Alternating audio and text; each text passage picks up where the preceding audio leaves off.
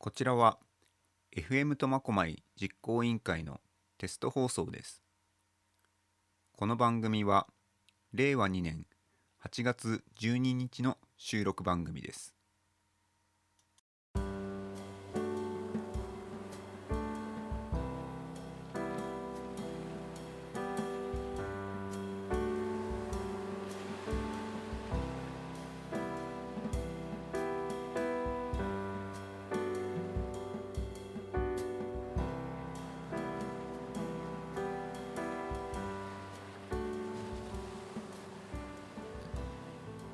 さんいかがお過ごしでしょうか？MC コミカルです。この放送も12回ということで早くも3ヶ月が経過したということですね。一応 YouTube 上での放送は開局までとなっているので逆に言うとこのテスト放送はあと50回くらいですかね放送できるのは。さて開局に至るまでどういった内容をお届けできるのか？MC コミカルはパーソナリティとしてどこまで上達できるか。はたまた実行委員会の FC 志望の方々はどのようなスタイルを確立していくのか。非常に楽しみであります。今回の放送内容なのですがもうちょっとラジオについていろいろ知ってもらおう語ろうということですでにコミュニティ FM を開局して10年以上になる隣町の室蘭 FM ビューさんにインタビューしてまいりました。今苫小牧の実行委員会の方は開局にあたり非常にお世話になってるんですよね。それではラジオについての取材です。どうぞ。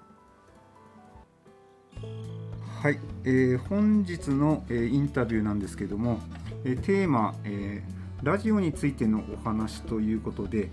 室蘭まちづくり放送株式会社 FM ビュー代表沼田裕也さんに取材に、えー来ております。沼田さんよろしくお願いします、よろしくお願いします。えーまず最初に沼田さんの簡単なプロフィールをご説明いたします、えー沼田さんは、えー千葉県の君津市の出身。高校2年生の時に室蘭に転校してきてでそのまま室蘭で就職と12年間のサラリーマン生活を終えて2008年の8月に室蘭にコミュニティラジオ局 FM ビューを開局し13年目に突入しております、えーラジオ局局長沼田裕也さんにお話をお伺いします。よろしくお願いします。よろしくお願いします。はい、まず今日のテーマなんですけども、えーラジオの意義ということについてちょっとお話ししてみたかったんですけども、はい。えー私たちこれからラジオ局開局を目指してるんですけども、はい。あの地域コミュニティラジオの重要性っていうのは、えー YouTube でも、えー Facebook でもお伝えしていってるんですけども、えーまずまずですねラジオを、えー聞いてもらう習慣をつけてもらいたいなっていうのも一つあるんですけどもあの三大メディアの中でテレビ新聞ラジオ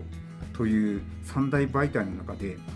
ラジオが担う役割というものを沼田さんはどうお考えでしょうか？はい。えっと一番わかりやすい考え方でいくと、テレビ新聞ラジオもすべて大事なんですが、その中で何かをしながら情報を得られる道具って唯一ラジオなんですよね。テレビ見ながら仕事をできそうで実ははかどらないんですよ。勉強もはかどらないんですよね。新聞は手に取って読まないといけないので何かをしながら読めないですよね。なので、まあ、その情報としっかり向き合って情報を得るためにはテレビ新聞はすごく、えーいろんな情報が入って大事なんですけどやっぱり仕事しながら、えー何かをしながら、えー日常生活の中に取り込む情報源としてラジオというのがあるので、あのー本当に日頃から身近に使っていてほしい道具というのがラジオですよね。いざという時に聞くラジオっていうのももちろんありますけどもそれも日頃から聞いてないとあの活かせないというふうに言われていまして日常からラジオを聴いてるラジオがそばにあるっていうのがすごく大事だと思いますね。はい、はいえー、ラジオというものは、えー、何かしながら聴ける、えー、そういうものが伝わってきたと思います。えー、ぜひ皆さんもですねあの身近にラジオを置く習慣を、えー、つけていただきたいと思います。まあ、でも面白くないとねつけようと思わないので面白い情報を発信しなきゃいけないですよねそれを日頃から。はいで面白いっていうのはまあそのバラエティ的な面白さもありますけど誰にとっても面白いと思ってもらえる情報ってやっぱり地域の身近な日頃から役立つ生活情報とかあの飲食店の情報とかイベントの情報とか天気予報交通情報とかそういう何気ない、まあ、当たり前なんだけど実は知りたいけど知れなかった本当に生活圏にある身近な情報を日頃から伝えておくっていうことが発信する側にも大事なのでラジオ聞いてねっていうだけではなかなか聞いてもらえないのでそういう情報を発信してるので聞いてほしいっていうところが両面ないといけないですよね。私たちもあの日々楽しみながらあの身近に、えー、いられるような放送をできていけたらなと思いました。そういえば千葉の方といえば、うんうん、あのちょっと前に台風災害とかあったじゃないですか、はい。うん、そちらの方は大体復旧はもうほとんど済んでるんですか？そうですねその後は、うん、特に話も聞くこともそうですね。まあその屋根飛んじゃった家がねまだある程度ねそのままとかっていうのはあるでしょうけど、そんな時もラジオなんか結構活躍したんじゃないですか？してましたね。去年のあれ去年ですか？15号って。はい。あれそうですね。あれその1週間後とかに僕行ってきたのって知ってます？おはい。はい前回来た時伺った話ですね。そうですね。はい、そうですね。それで行ってきましたけどまあ本当にああいう時ラジオがないと困る状況になりますよね、ただラジオがあることを知らない人も多分すごいいるような気がして、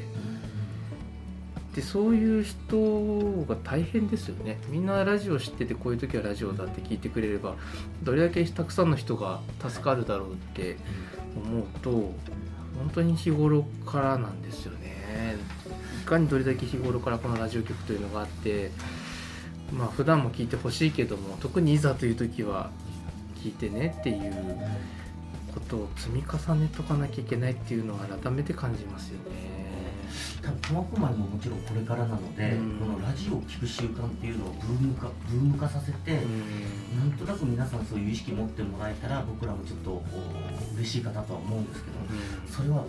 室蘭で馬田さんが始めようとした時に、えー、どのような現象でしたか？やはりラジオを聴く習慣ってありましたか？いや意見は分かれますよね。いやそれなりに日頃から聞いている人も結構いる地域性だとは思いましたね。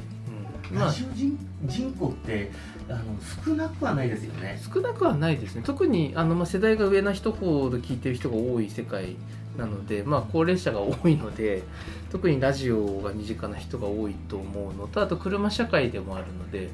車でつけてるっていう人も多いっていうのは感じるのでもともとその聞いてる人口は多い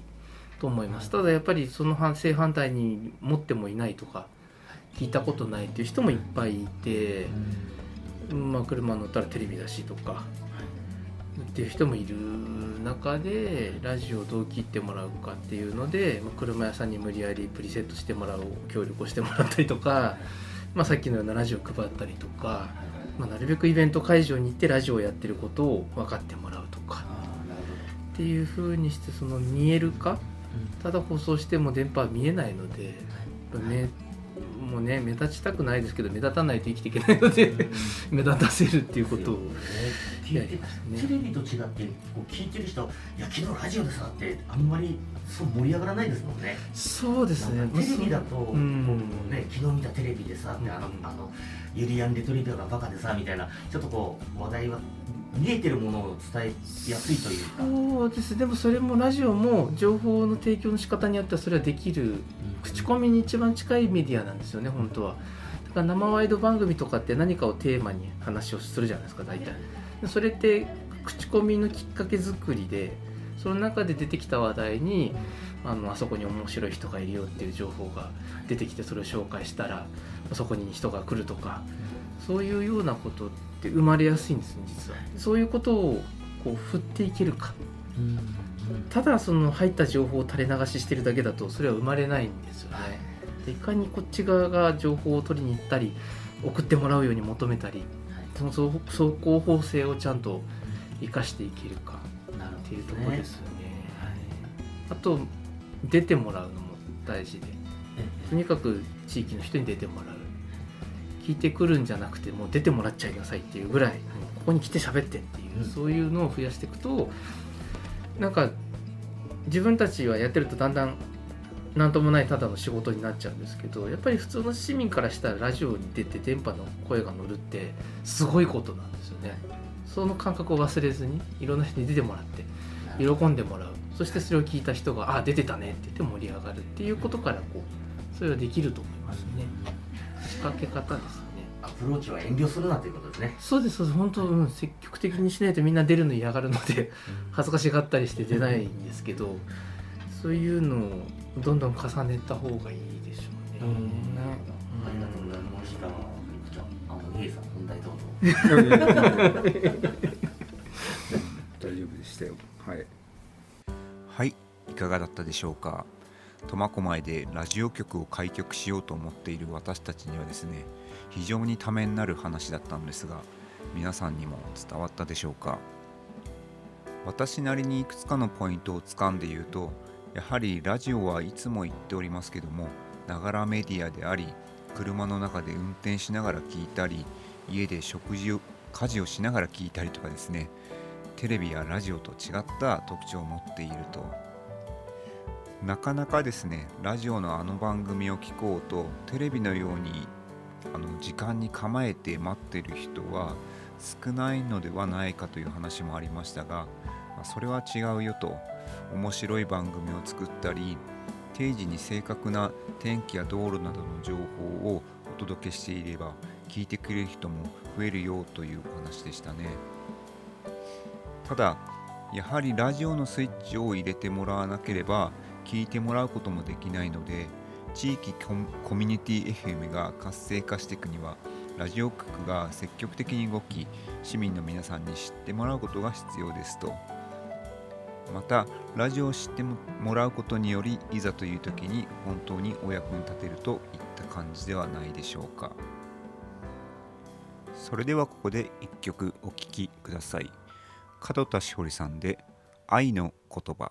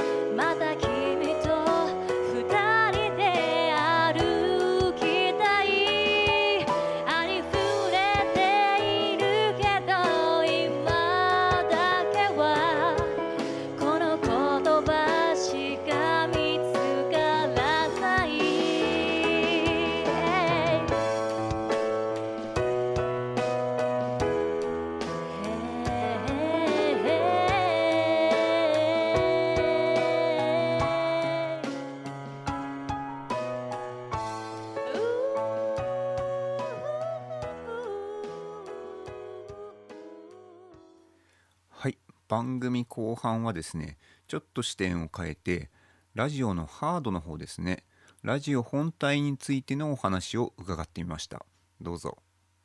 えー、っとちょっとお話を、えー変えてですねえー、っとラジオの未来というお話をちょっとお伺いしたかったんですけどもえっとちょうどですねこの放送が、えー収録なんですけども9月5日の配信予定なんですよ。であのこの次の日ですね9月6日、えになると北海道胆振東部地震があった日なんですね。でいまだにですねあの僕の周りには結構あの、えー機体ハードとしての、えーラジオが家にないよっていう方が意外と多いんですよ。で少しでもやっぱりラジオを皆さんに家に置いてほしいなっていう気持ちはあるんですけどもちょっとラジオの形態も変わってきてスマートフォン自体にラジオの機能がついてるついたものが出てくるというお話もあるんですけどもそのあたりのお話をお伺いしてよろしかったでしょうか？はいまずそうですね。ラジオ自体がないという人は結構いると思います。いくら聞いてと言われてもまあ買ってまではっていう状況になりがちだと思います。ただ災害があったりとかするとまあ電気屋さんから一斉にラジオがなくなる。日頃持ってればそんなことないんですけどやっぱり必要な時には必要になって買いに行くでもなくなっちゃうっていうことが毎回でも繰り返されてることなのでやっぱりいざという時だけじゃなくて日頃からラジオが身近にあるっていうことの大事さがそこからも分かると思うんですけども、まあ、ただのラジオって確かにラジオしか聞けなかったり、まあ、中にはテレビの音声聞けるのもありますけどまあなんとなくその普段はどうしても必要性を感じないっていう方にはスマホでラジオが聴けるっていうのはすごく便利な機能だと思いますね。で Android の中で普通に FM 電波を受信できるスマートフォンが出てきているのでそういうものがどんどん増えたらいいなとは思いますね。まあ、アプリでラジオが聴けるものも、えー、県域局ならラジコだしコミュニティ FM だとリスラジとかあと今新しいアプリも開発中なので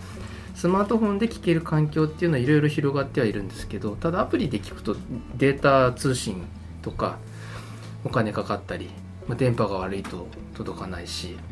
えー容量いっぱいになったら止まっちゃうとか。あと電池もすごい食うので消耗が激しいんですよね、ま、地震の時聞いてたっていう人もやっぱりすぐ電池切れちゃってやっぱりラジオ買いに行ったっていう人もいましたので、ま、そう考えるとその電波で受信できる道具があの本当のラジオ以外にスマートフォンでもできるようになるのはすごくいいんですけども、まあ、ガラケーの時にもうラジオが聴ける機種が出たんですけどあんまり流行った感じがしないんですよね。でもそういう風にならないでどんどん増えてほしいなっていう風に思いますしまあついてなくても外付けでねくっつけられるようなタイプがあったりしてもいいのかなっていう風に思います。あとはあの車には大体ついてますしね。探せばいろんなとこに防災グッズにもラジオはあったりするんですけど何らかの形でみんながラジオが身近にある状態にしたいですね。はいありがとうございます、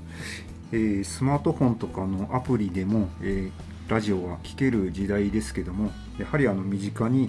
ラジオが、えーあった方がいいというお話でしたね。ありがとうございました、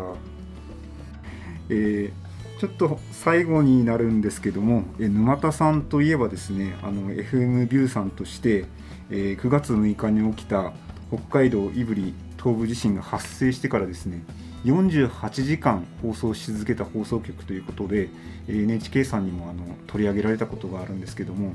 ちょっとその時のお話をお聞きしたかったんですけどもよろしかったでしょうか？はい。えっ、と、まあ、地震が起きて大体30分ぐらいで放送を開始しました。まあ停電してましたんで真っ暗な中ですけど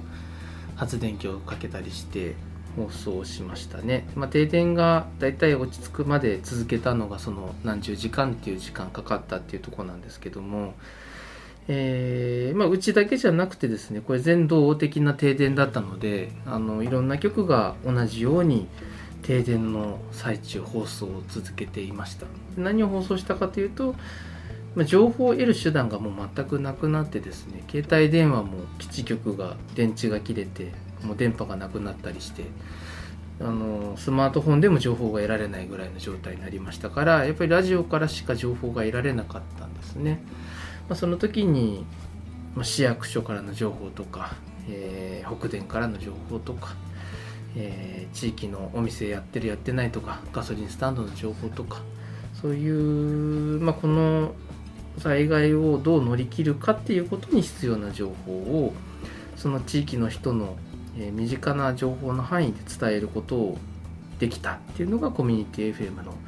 えその時の役割だったわけですけども、まあ、そこにもその地域のリスナーの皆さんの力もなければそれは実は成り立たなくて地域の聞いてる人たちも情報を寄せてくれて、まあそこやってるやってないとか、えー、まあ、地震で壊れてるから気をつけてとかそういう情報をみんなで寄せ集めてみんなで発信したみんなで使ったラジオっていうものがそのコミュニティ FM の、えー、役割として再確認されたものなんですけどもこれは、まあ、大手の放送局とかにはできない特別な役割だと思うんですよね。えー、なのでそこを、えー、まあ、そのいざという時に活躍できる局になるのは放送局が頑張るのもそうなんですけど地域の皆さんとどれだけ一体になって地域の皆さんのおかげでそれを乗り切れるかっていうとこにかかってるので、あの日頃から災害に備えていろいろ活活動していかなきゃいけないと思いますね。あと厚まで災害 FM を臨時的に立ち上げる活動もお手伝いしました。でこれもその前の年、まあ、偶然にも前の年に北海道の総合防災訓練にコミュニティ FM の協議会で参加して臨時災害 FM を立ち上げるっていうですね訓練を札幌でしてたんですね。これはもう確実にプラスになってますね。それがもう頭をよぎって、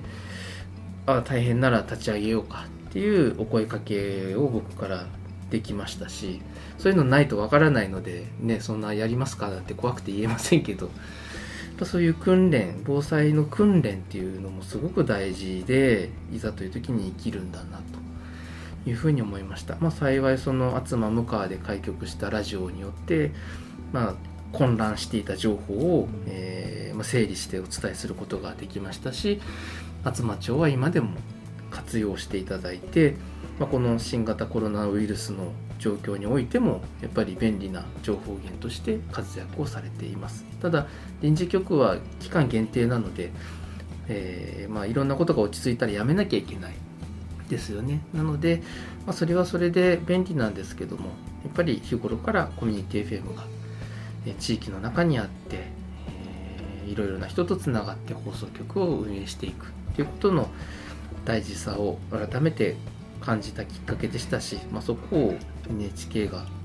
えー、うちを一つの例として取り上げてくれたという放送でしたね。まあ1年2年と経っていくとこれどんどん忘れられていくのでそ、ね、まあ、そこが課題ですね。うんはいありがとうございましたはい。以上で取材は終わりなのですが一部訂正があるのですが48時間放送し続けたラジオ局とお伝えしたのですが正確には60時間放送し続けた曲の間違いでした。訂正いたします。皆さんどうでしたかね？地域ラジオ局の必要性が改めて伝わってきたのではないでしょうか。沼田さんの言葉の中でラジオは放送でいろいろな情報をお伝えすることはできたけどその陰では市民や行政みんなの力があったから放送できたんだと。みんなの力で災害を乗り切ったんだという言葉が私には刺さりましたね。本当刺激を受けて苫小牧にラジオ局を作りたいって気持ちに改めてなりました。沼田さんありがとうございました。エンディングです。放送の中でもお伝えしましたが胆振東部地震から2年経ちます。改めてあの時の教訓を思い出し身の回りの防災グッズ避難場所の確認などをお願いします。災害時に苫小牧の情報を知るための苫小牧にラジオ局は必要だとそのためには市民の皆さんの協力も必要です。いろいろと開局資金や運営にまつわる番組作りやパーソナリティの準備も進めております。改めて開局へ向け応援お力添えよろしくお願いします。皆さん最後までご視聴ありがとうございました。ご意見ご感想ありましたらよろしくお願いします。それではまた次回。